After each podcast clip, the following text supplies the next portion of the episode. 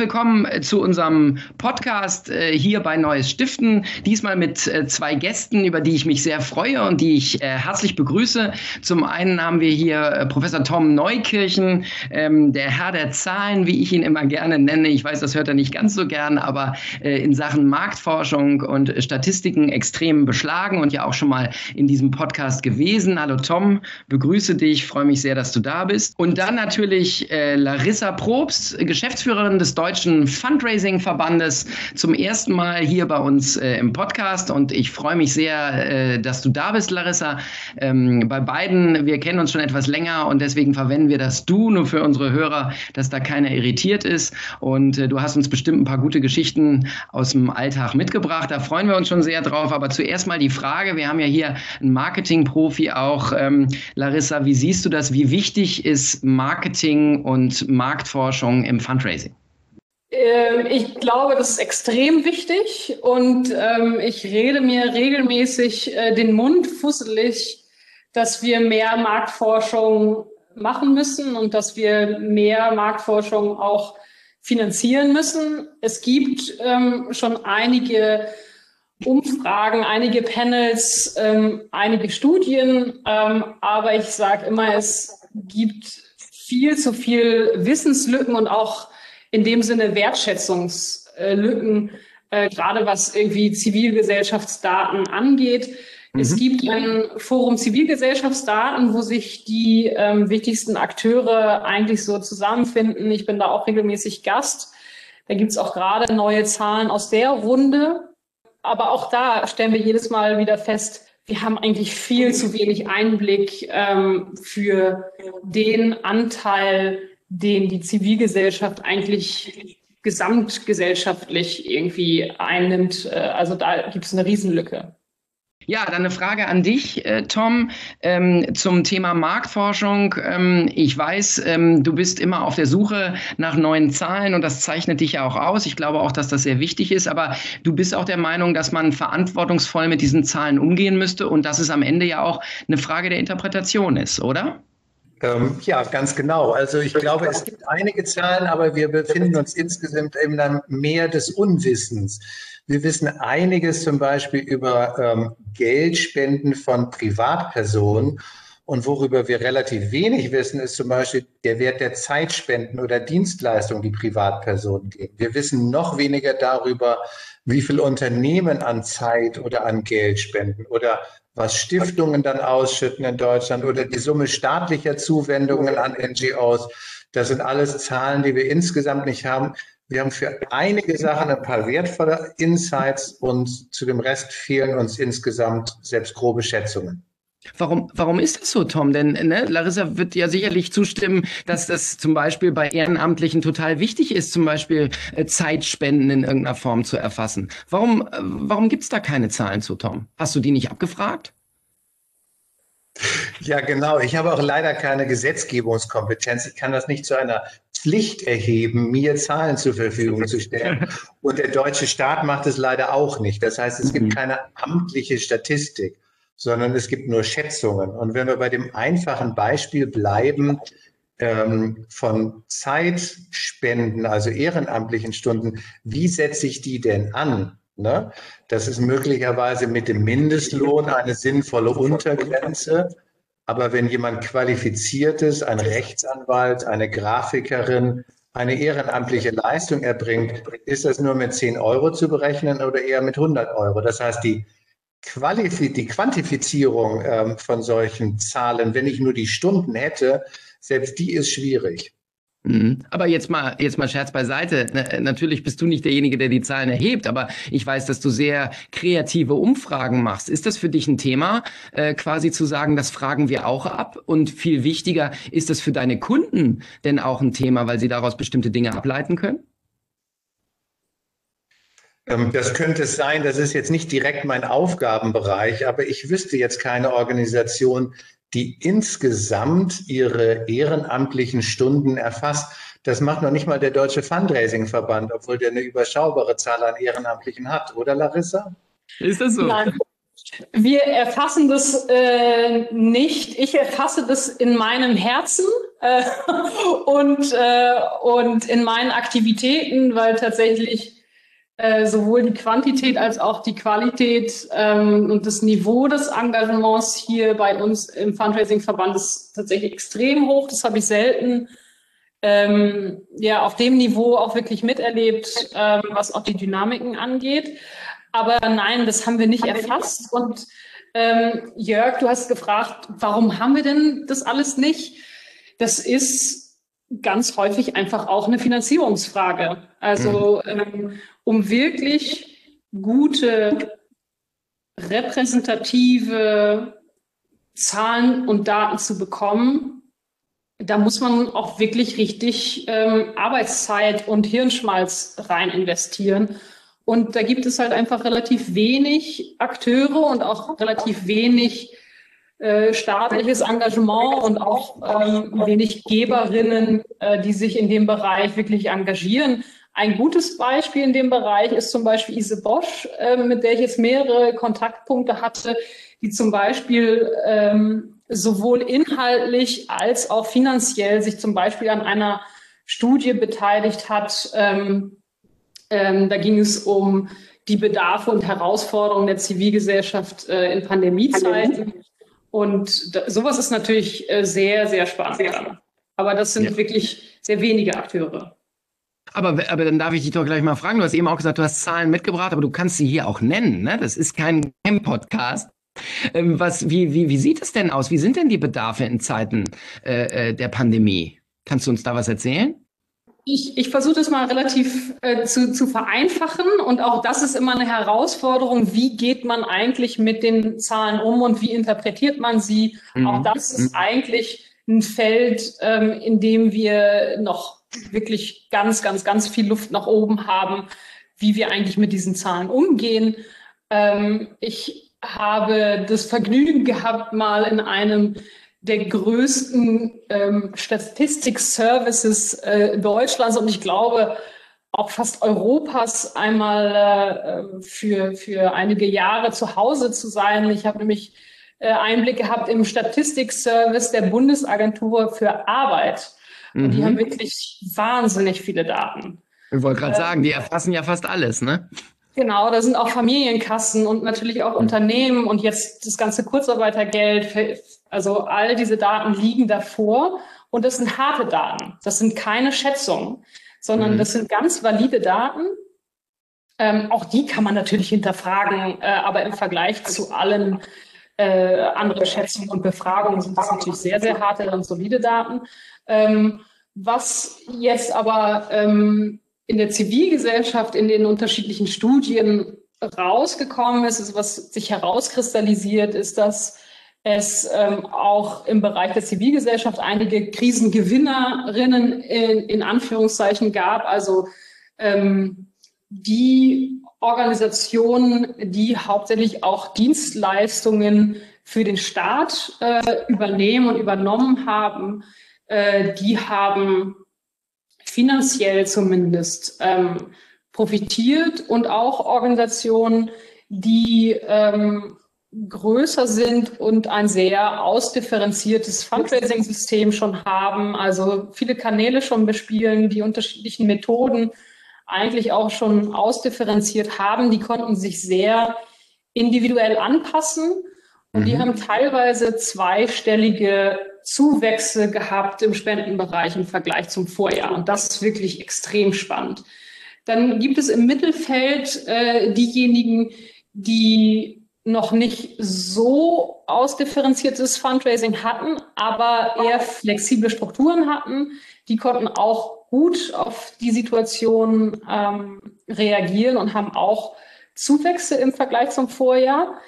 Dann haben wir aber die Organisationen, die wirklich sehr, sehr stark gelitten haben, die zum Beispiel sehr fokussiert sind auf Aktionstage, auf bestimmte Präsenzformate. Ein Beispiel ist zum Beispiel der soziale Tag, ähm, der in ganz anderer Form stattfinden musste, in ganz abgespeckter Form stattfinden musste. Das war eine große Herausforderung. Ähm, ihr kennt einige Organisationen, die sehr stark äh, mhm. auf, auf einen Termin, ein Format fokussiert sind. Die haben sehr stark gelitten und natürlich der ganze Kulturbereich. Da kannst du wahrscheinlich ein Lied von singen. Äh, sehr stark äh, gelitten und staatliche Förderungen zum Beispiel haben eigentlich überhaupt nicht stattgefunden in dem Bereich der ähm, Organisationen, wo man sagt, die erheben die Stimme für die Zivilgesellschaft. Also nicht diejenigen, die die Dienstleistungen übernehmen und dann Impfzentren ja. aufbauen ja. und sowas. Ja. Die machen einen hervorragenden Job. Ja, das will ich überhaupt gar nicht abwerten. Ähm, was aber staatliche Förderung angeht, äh, die waren im Prinzip sind gegen Null gegangen im Bereich der Themenanwaltschaft. Und das ist natürlich gerade in Pandemiezeiten mit Rechtsruck und Verschwörungstheoretikern ist es natürlich in einem Superwahljahr wirklich ein Drama eigentlich. Ja. Also ein wahnsinniges Risiko auch für die Gesamtgesellschaft. Das ist richtig. Hast du, hast du beobachtet, ich muss da mal einmal in dieses Thema äh, reingehen, wenn du erlaubst. Ähm, hast du beobachtet, dass das tatsächlich auch mit bestimmten Themen äh, zusammenhängt? Oder ist das, ist das tatsächlich auch, wie soll ich das sagen, du hast das gerade so schön beschrieben mit dem Grad der Professionalisierung im Fundraising. Du hast es ausdifferenziertes Fundraising genannt. Das heißt, dass man wahrscheinlich nicht nur auf einer Zielgruppe steht oder auf, auf, auf einen Aktionstag oder einen Charity-Event setzt, sondern sich da etwas breiter aufstellt. Aber hast du beobachtet, dass das auch an Themen festzumachen ist?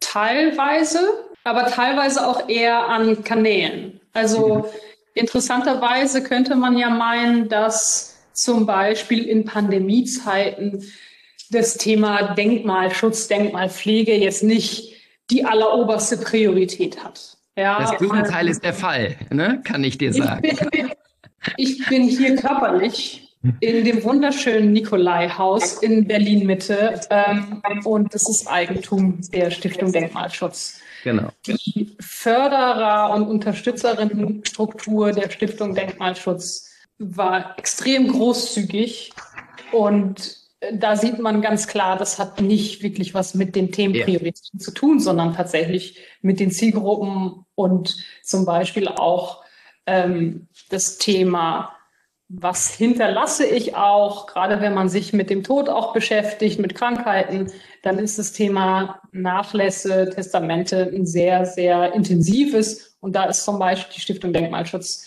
sehr gut aufgestellt.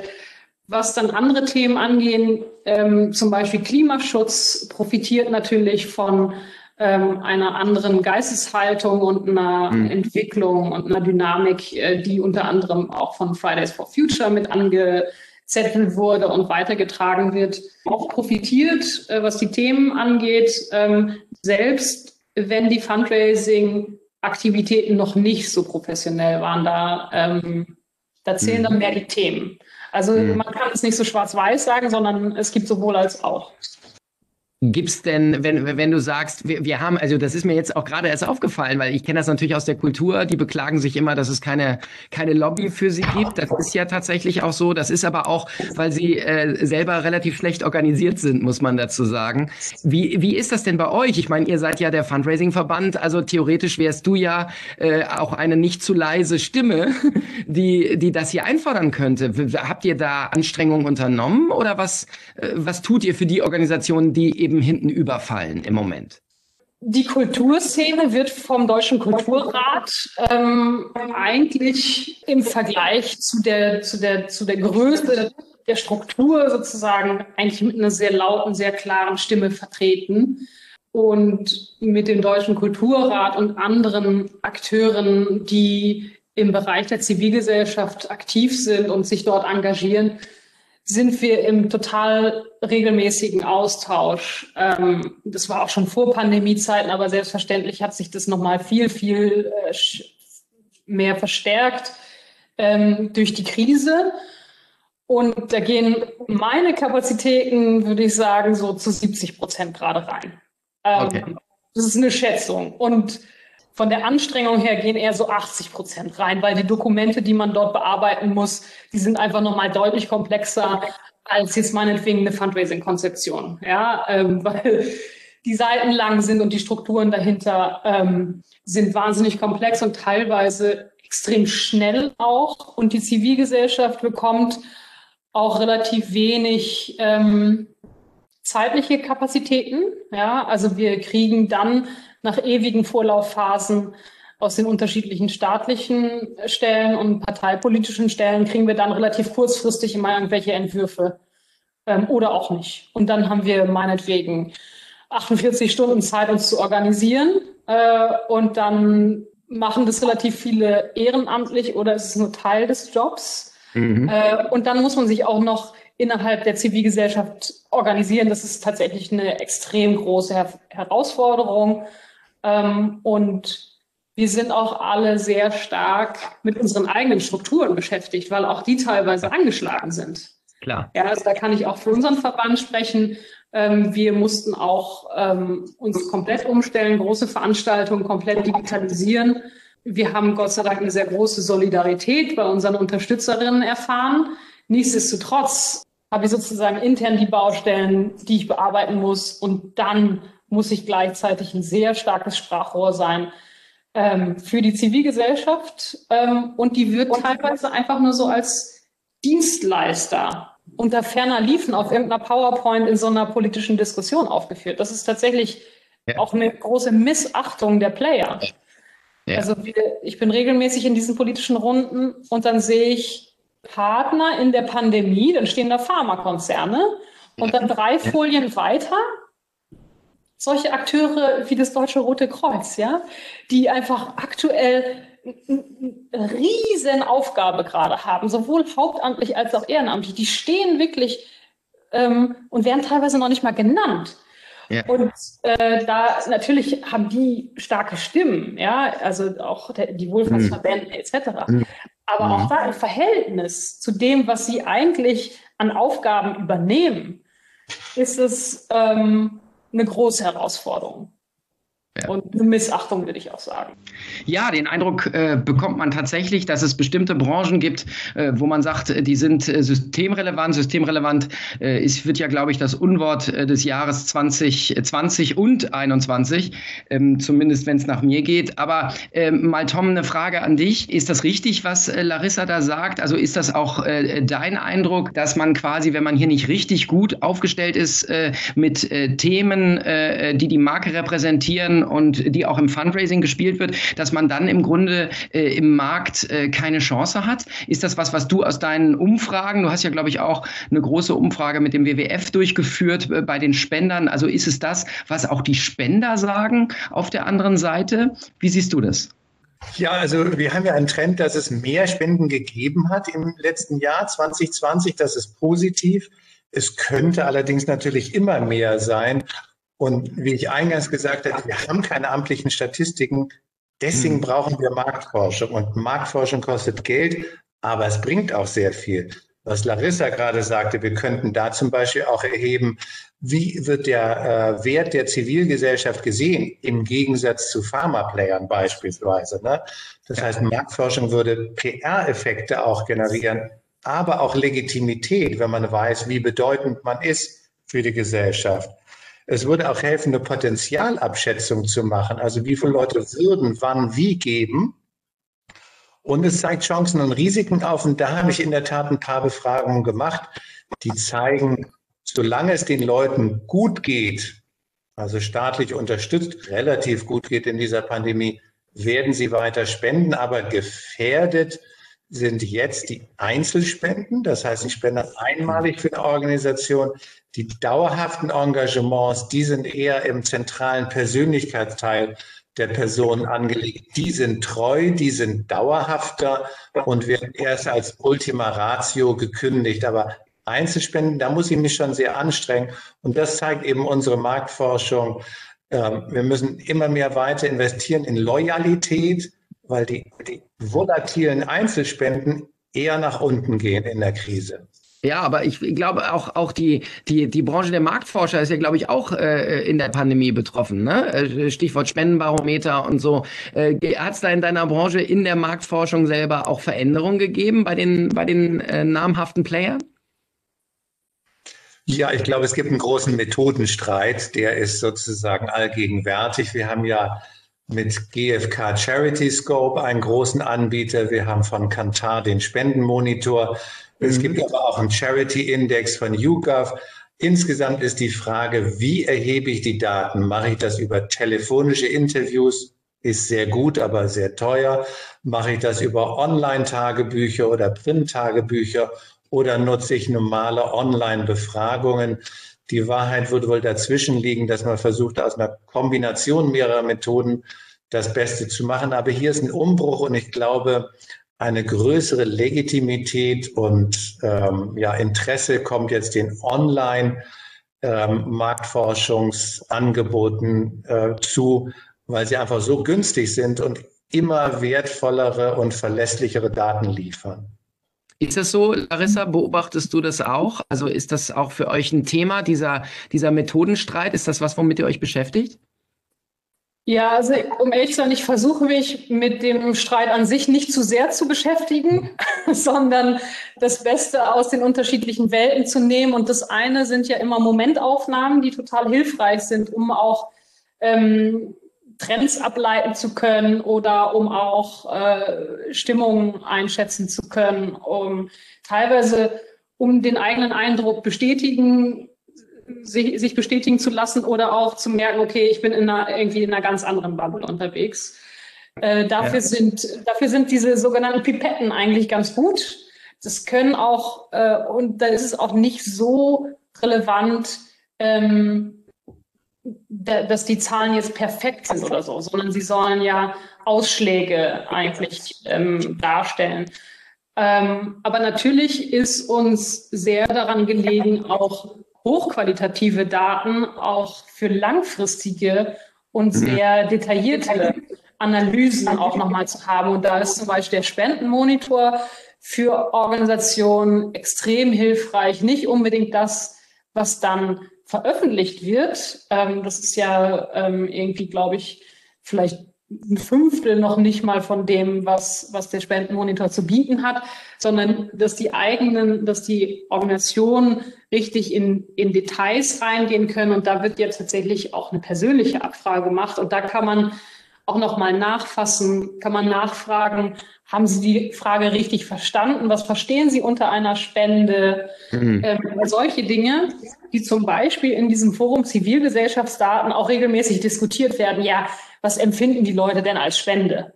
Ja, ist mhm. damit Kirchensteuer gemeint? Ist damit ja. mein Mitgliedsbeitrag gemeint? Ist ähm, damit gemeint, dass ich mir keinen Refund hole, wenn ich ein Theaterticket hatte oder meinen Flug, meinen stornierten Flug mir nicht rückerstatten lasse. Das ist gerade in Pandemiezeiten gab es total viele Spenden in den For-Profit-Bereich und die wurden natürlich überhaupt gar nicht erfasst. Und das mhm. wird total interessant, weil das auch für die Zukunft des Gebens und der Solidarität eigentlich auch nochmal sehr spannend wäre, weil da vielleicht auch Neuspendergewinnung ein super interessantes Thema wäre. Weil da, glaube ich, mhm. Leute finanzielle Unterstützung geleistet haben, die vielleicht vorher noch nie irgendwo, die, die immer behaupten würden, ich habe noch nie gespendet und ich finde das blöd. Mhm. Die mhm. aber sich halt kein Ticket haben erstatten lassen, weil sie gesagt haben, nee, den Künstler unterstütze ich oder die Agentur meinetwegen. Mhm. Äh, und das ist, das ist wirklich sehr interessant und ich kann jedem nur ans Herz legen, gerade auch das Buch von Ise Bosch, Besser spenden. Mhm. Äh, es ist ein sehr politisches Buch, äh, aber auch ein sehr unkompliziertes Buch, ähm, wie man auch äh, sich dem eigenen Geben äh, annähern kann sowohl Barrieren abbauen kann, sowas wie Totschlagargumente wie, naja, aber das sind doch, sollte doch eigentlich der Staat regeln, sowas. Und dann ist die Antwort halt, ja, aber die Realität sieht aktuell anders aus. Insofern ist es auch irgendwie ein Selbstverständnis, ähm, solche Dinge dann auch mit auszugleichen, wenn man es kann. Also mhm. das würde ich jedem ans Herz legen, was auch die Zukunft des Spendens angehen kann. Mhm. Tom, hast du noch einen Buchtipp? Ähm, nee, aber vielleicht noch zwei Anmerkungen zu dem, was wir gerade gehört haben. Vielleicht eine Sache mal zur Methodik, die ganz interessant ist. wie wird sowas überhaupt erhoben? Da werden dann bei der einen Methode viereinhalbtausend Leute befragt in einem Moment, in einer halben Stunde, was sie denn in den letzten zwölf Monaten gespendet haben. Und ich habe gerade jetzt meine Steuererklärung gemacht und habe mal äh, den Versuch gestartet, kriege ich spontan zusammen, was ich gespendet habe. Und äh, das ist mir selbstverständlich nicht gelungen. Ich habe viel mehr gespendet, als mir eine halbe Stunde einfiel. Das fiel mir ein, als ich die Steuerbelege hatte, aber vorher nicht. Das ja. heißt, Winston Churchill traue keiner Statistik, die du nicht selber gefälscht hast. Das ist vielleicht ganz interessant. Und was wir beim MAF noch nicht erwähnt haben, finde ich ganz spannend. Gestern habe ich gehört, ähm, wurde salopp formuliert, der, der größte Konkurrenzfeld zum Spendenmarkt ist der Friedhof. Wir haben eine Überalterung der Spender zum einen. Und ja. zum anderen sind es eben die Nichtspender. Ne? Ja. Und gerade bei den Nichtspendern können wir sehr viel aus der MAFO, glaube ich, noch lernen. Warum spenden die Leute noch nicht? Und heißt ein Nein vielleicht nur noch eine Information nötig? Also mhm. müssen wir noch mehr überzeugen oder ist das ein hoffnungsloses Feld? Ich glaube es nicht. Ich glaube, wir können mehr noch überzeugen. Aber die Frage ist, wie, wer, wann, an welchem Ort? Ja, Tom, ich danke dir. Das war ein schönes Schlusswort. Hat Spaß gemacht, äh, mit euch zu diskutieren. Vielen Dank, dass ihr dabei wart. Und äh, ich bin sehr gespannt, wie sich das jetzt alles hier weiterentwickelt. Und ich denke, äh, wir hören und sprechen uns sicherlich nochmal wieder. Vielen Dank. Dankeschön, Jörg. Ja. Danke, Danke für die Einladung.